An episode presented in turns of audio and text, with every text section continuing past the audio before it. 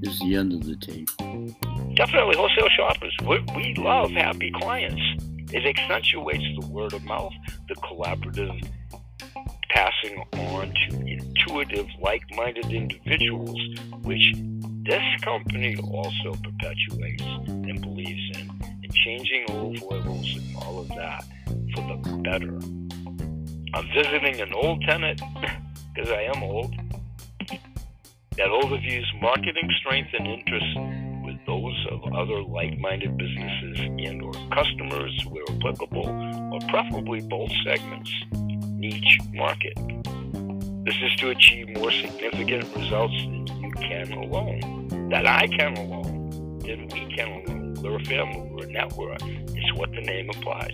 By collaborating with our peers, inject new life into our businesses in different ways, including being blessed to share with new customers, because that's all we're doing is sharing what's worked so well for ourselves. When you can raise your hand and say that by being a product of the product with confidence and showing results for you, yours, and your network accordingly. Building a positive brand association all along the way. Sure, a collaborative marketing strategy bolstering our team's exposure to side by side, peer group team, niche marketing, training for sure. and the today's example was smart shop, smart ship. Say bye bye for now. We'll see you tomorrow's episode, and we'll have a blessed day. And peace, everybody. Okay, Grandpa Bill, live at this taping. That was an excerpt from an archival show. We'll take a 10 minute, I'm sorry, 10 second break. And when we come back, we'll do another archival outtake. We shall probably wrap up this episode of Mentor Moments. We'll be right back.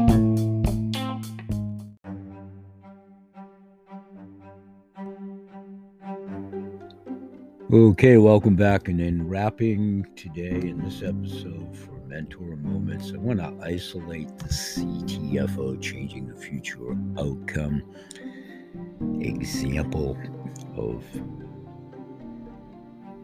understanding people's concerns about CTFO wise, the change over in the 2.0 we're move, moving to in a very progressive and accentuating way. Everybody's invited to that meeting this saturday on super saturday to edify yourself and it's all in the eyes ears and senses of the beholder but i'm always recapitulating with my account base pertinent to my team at ctfo I only wish that the thought process over the last four years, especially from those that, for whatever reason, you know, abandoned their progress when they initially signed up. That's everybody's conviction. You know, only you can answer the whys and why fors on why you would do that. But for that, I'm sorry, but I don't take responsibility, and I shouldn't take responsibility. If people don't use our products, they will not experience the health benefits, and we miss the opportunity to improve someone's life. We also know that if someone does not have product belief and experience to speak of firsthand, regardless of the commodity, company, entity, beliefs, whatever you do, your candle shop, your butcher shop, baker, butcher, baker, candlestick maker, however you relate to this, peg it in to what you believe in in your life. An experience to speak firsthand, it is difficult to recommend to others with success about your candles, if you will, if you don't know the first thing about your candles that are on your shelf. Have you tried them? Have you smelt them? Have you lit them? Based example. Use your own example, your own demographics. It's your world, your business, your life. You will love the new products that are coming from CTFO if you're here for true health as a client as a pursuer of passive residual income wherever you are. That also extrapolates over to the coolest coin collector club and anyone's perception of gold and silver and what have you. We're talking me, me, me as the moderator and host of this show is talking about the visceral world of living in this vehicle as Vera, Chuck, Dave, Peter, Paul, Mary, Kevin, Ahmad, whatever your name is, whatever your sex is, please revisit. You are whom you are in the womb. That's the only way at this show those of that ilk will ever conceptualize it and accept it, which is all good. But the point is, in a business tenant, if you don't become a product of the product, you can't know from where you speak. If you're interested in building any business, to include the CTFO 2.0, you always have a home here. Sort of told my dormant account base for the last four years. I just have had this conversation. Well, not so much the conversation, lots of you aren't picking up the phone lots of texting, follow up. I've done that for the last four years. I've done it all summer long. What I've decided to do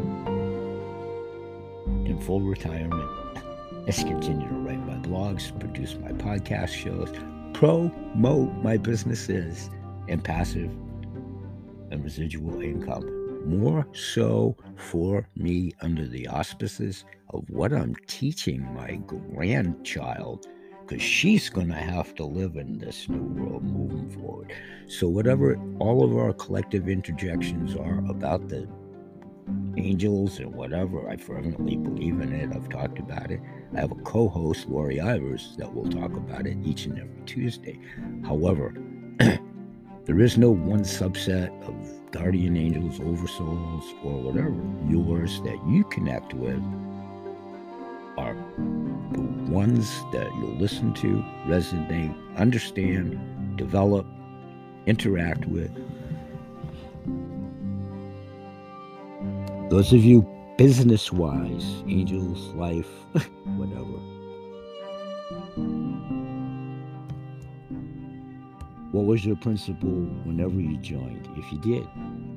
Why did you join originally? Why did you leave? Why do you want to come back? Do you want to come back? Not my job to chase you. I chase no one. Thanks for sharing. I love to hear stories. CTFO products, my products, coins, whatever, your products, all of these direct to the manufacturer's products that I've represented for years. Food for the mind, the body, and the soul. Products that have helped, documented so, proven still with nothing curing anything and all of those craziness that we've got locked up in of re-edifying. The importance is if you've taken an Hippocratic oath as a practitioner, well, adhere by it. Many are. If you aren't a practitioner and you believe in the Hippocratic oath, ah, there's the rub. This is Grip Bill's future. What I'm going to do. Get active. Get active here right now. If that's why you're here, it's time for you to decide. All CTFO 2.0 customers and members have a ton of money. They save a ton of money if you edify yourself to why and how as a wholesale shopping club member. There's no harm, there's no foul, there's no pressure in either of these two entities. It's marketing, marketing, marketing Grandpa Bill's going to go back into the background to some degree of continuing to hone my skills as a listener, but also as a purveyor of what I've known, lived, breathed, have documentable proof in my own client base, my own pets. Not so much in family members other than immediate family. It's not their gig. It's not their gig. They've chosen to march to their beat of a different drum. All good. Save money, save time, save effort. If you're in this for the business, reach out to me. Leave me messages at the Anchor Radio message board. I go accordingly. if that becomes a void dead airspace, so be it. I continue to do what I do each and every day over the last half century religiously, passionately, multiples of 10, driven, lots of internal fortitude. That's how we do things here. That's how we're going to continue to do things moving forward. We'll be right back in 10 seconds.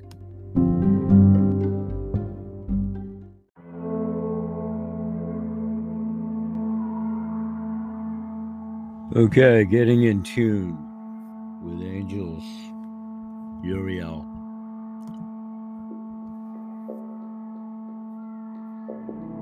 Speaking with Lori Ivers, my Tuesday co host on whatever we're calling our show. Tuesdays with Lori and Grandpa, I guess at this point. We're open for suggestions. Maybe make some fun out of assigning a name to the show, all within respectability and all within the reality of what it's intended to do. Heal. Archangel Uriel is also the angel to call upon for help with natural disasters. There are stories that credit Uriel with being the one to warn Noah of the impending flood. In the Bible, Noah's Ark. If you would like to bring healing energy to a situation that involves a natural disaster, I'm going to talk to Lori about what her understanding is of Archangel Uriel when we seek out help. If you're frightened or you're ever involved in a natural disaster, lots of those going on nowadays, huh? Uriel will be there with you. You can also pray to Archangel Uriel for good weather, especially when flying, it has been said.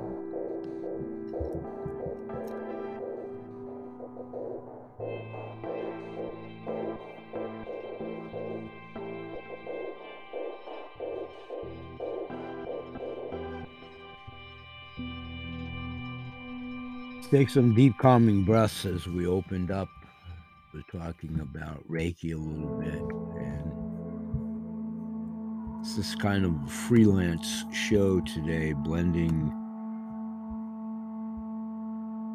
other religious roles, angels, starting to name a few, identify a few. What's your understanding of the angels? What's your contemplation with who you are, who you have been? Are you curious, Yellow? If you have specific issues in the genre, questions, concerns, you can either call and or direct your communication directly to Lori Ivers, outlined in yesterday's show. There is a link direct to her in my virtual mall. Lori will be here next Tuesday. If you have questions or concerns, that'd be a great place to start some fodder and maybe some chat as we do the next show. Lori and I are working on possibly an every other week Facebook Live type of thing. We just threw that out there at the end of yesterday's show. So the infamous scheduling, scheduling, timing, timing, timing.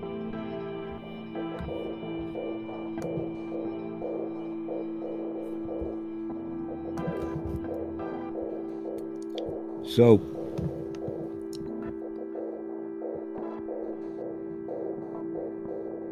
Raziel, Uriel, and Michael. Let's hover on those three a little tiny bit for this episode, and we'll be right back to do so in 10 seconds. Thanks for staying with us.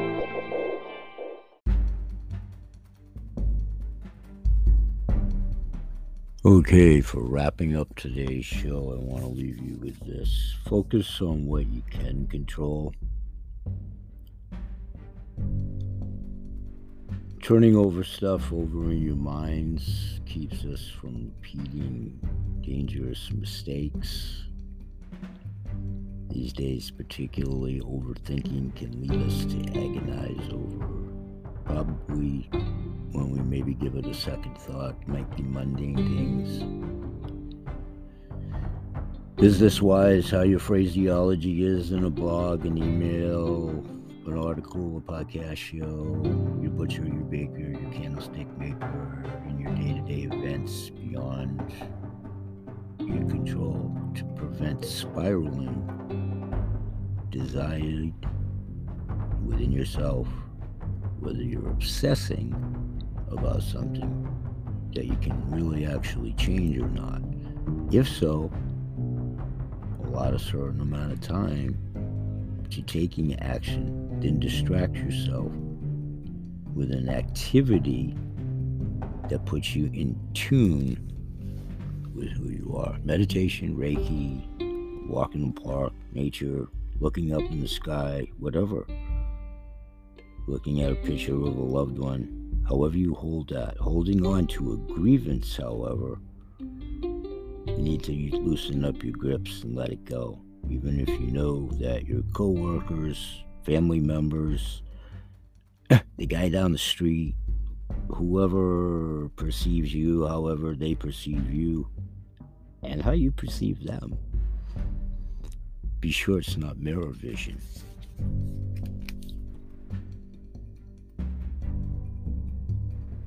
If a neighbor, a friend, a colleague, whoever, Aunt Mary, you pick it. if they speak ill of you, it's ill rebuke, you're the black sheep, whatever you may be or may not be. This has nothing to do with myself, by the way. This is a broad based statement if you're feeling this way. Holding on to anger and repressing angry feelings may increase blood pressure and the risk of coronary heart disease. I'll say once again, my blood pressure is about seven years running in the category of 120 over 70, even with my high intake of caffeine and what have you. So, the old adage never judge, you know, all the crazy ones don't judge a book by a cover or its cover or whatever. Read the book, watch the movie. Forgiveness can lead to healthier relationships and improved mental health. I've been talking about that for like 40 years, not 40 minutes. Consider where the other person was coming from, whoever that is spouse, co worker, child, whatever that demographic dynamic is for you, if there is one. Maybe they are the insecure ones about whatever environment, performance, whatever their neighbor said to them. There are some that truly hate everything and everybody within the world. Hatred, negativity. Even if you can't forgive them, and you can, and you can, and you can. It's their baggage, it's their dilemma. It's their being stuck in a vortex that's not a good place. Don't let it perpetuate and break your shield. Those of us that are empaths, when you feel that, you process it. You process it. Even if you can't forgive them, and you can, and you will, and you do always commit to a fresh start, as each day is one. Health overall. Tomorrow's episode, I'm going to segue right into your hands, pun intended, get a grip. How to try to attempt to keep them healthy inside and outside in the physiology part you have over 30 muscles in each hand, some starting at the elbow and running along the forearm to fingers. We talk a lot about this at Workouts for Geriatrics, which is what I'm segueing into. My taping a little bit later today will encompass this. These muscles fit into the bones of your digits to make them move like puppets on a string. Unless those of us in the geriatric have arthritis, and all that kind of funky stuff. Tiny muscles in the hands and fingers that let you spread, bend, extend, and stretch your digits. That's my physical limited limitation. That's okay. That's o- that's okay, but it's also real. So your hands use two kinds of grip power grip, in which your palm and your long flexor tendons and fingers and thumb work in tandem to carry whatever it is you're doing. Heavyweight, in between weight, a pair of tweezers, an envelope, a Ziploc bag. Hands hurt when you twist open that jar of tomato sauce, soy sauce, whatever. Osteoarthritis, which I don't have, I have rheumatoid and psoriatic in my own study, but osteo is the most common, in the repetitive gripping or pinching can contribute to its development. OA most often affects the tips of your fingers and the base of your thumb, which is where mine is. But mine has nerve damage and all that kind of great stuff. So we all have our physical limitations, is my only point.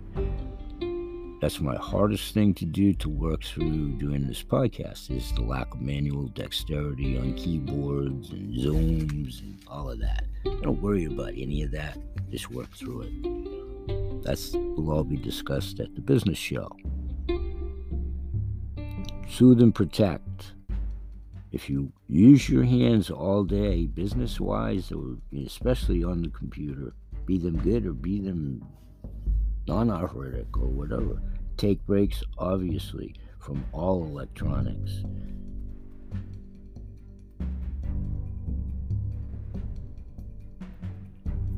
Stretch your wrists, your forearms. We'll do encompass this in my next workouts for geriatrics. If you are indeed in an office environment, home based or otherwise, if you're spending a lot of time on the computer, you really, really need to exercise your hands maybe more intensely because of that. That's going to be my segue into tomorrow's show. I'll see you all there. We're here each and every day, Mondays through Friday, Saturday, Sunday.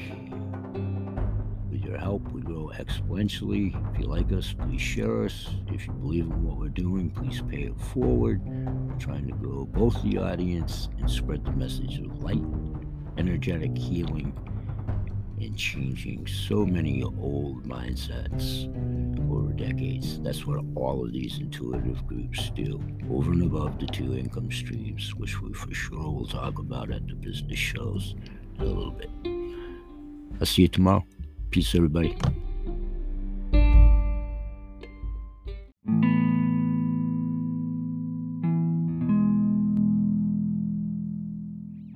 Okay, I'm wrapping up for today on thoughts about angels here.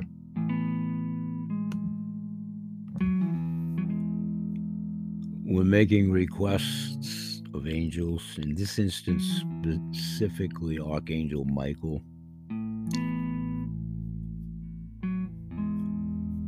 It's best that we take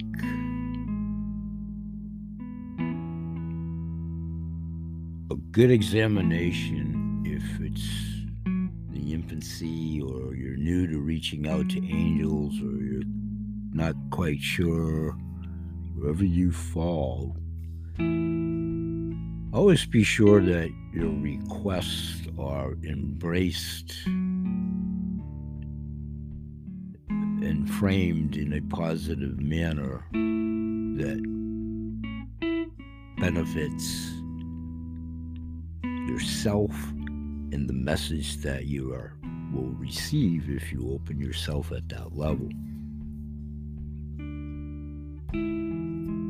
Before you invoke archangels, especially Michael, perhaps, to help others, you must have their permission to make requests on their behalf, or you need to seek it out directly.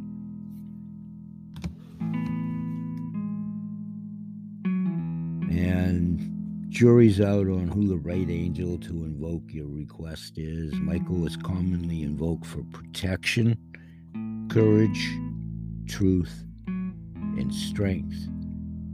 If you need healing, that may be the bridge of where your guardian angel, where Michael is an archangel, it might not be the correct choice when trying to finite which angel may be best for you to be chatting with. That gets into all kinds of categories of religion, interpretations, the Bible. So creating the conditions to receive divine guidance and or assistance, which it is, there's several ways that you can call archangels, specifically Michael here, whatever your sacred space is in your interpretation of one within your home, preferably if you're taking the sojourn to that leap, dedicate to the angels. Many people have uh, done that. An angel altar, if you will. Mm, it bridges the gap of the Catholicism in my background and what I've been learned, taught to believe many years ago. Use your intuition to decide where to set up whatever it is that gives you calm, repose, your angel altar, if you will, by quotation fingers. You have to connect in to what that is in your interpretation of. Your angel altar can be temporary, permanent, somewhere in between, ongoing. if you need the imagery of, many people do, the figurines of angels, pictures, whatever. If that enhances your comfort to be open to accepting that, there's absolutely nothing wrong with that. There's no proper way to do this or improper way. Well, there's a lot of improper ways, but something for another time. If you are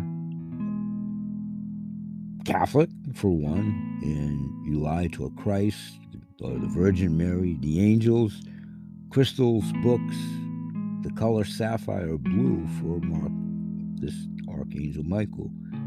If you're into it that deeply and you need the imagery you can arrange all that kind of stuff on table, counters, a hearth, whatever's pleasing and comforting to yourself.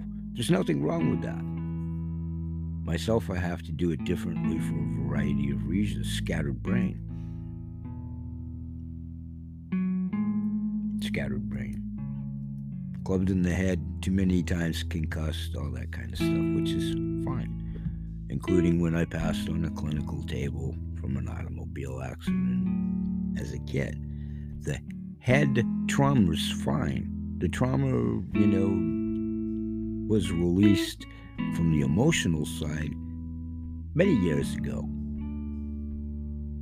It's the physiology side that I battle while I continue to reach out in the ethereal world. Meditation, visualizations, crystal rituals, clairvoyance rituals, if that's your avenue. Or you can simply say an invocation, invocation prayer. You know, make up your own prayer.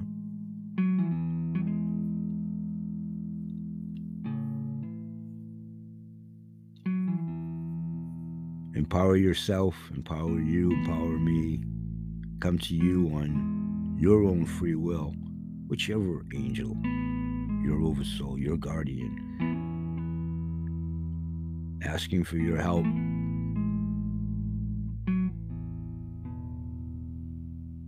To get on the path of freedom, joy, and love. It is who you are. It's who we all are. It is within us. Me the strength, give you the strength, give you the courage. I have it. and the protection to walk your spiritual path and speak your truth.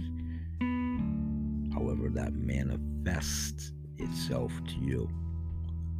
Promise to yourself more so than anybody to use your freedom, your strength, your courage for the benefit of all beings.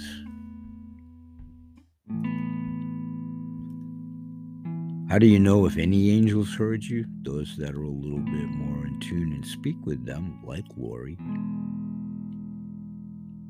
Ivers. Archangel Michael, for me, has the loudest and clearest voice of all the archangels. So be sure, whatever comes in your mind, however you invoke him, if it's him specifically that you are invoking,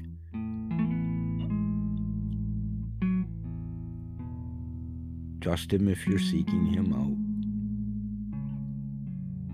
You can enjoy a life of freedom, peace, and love.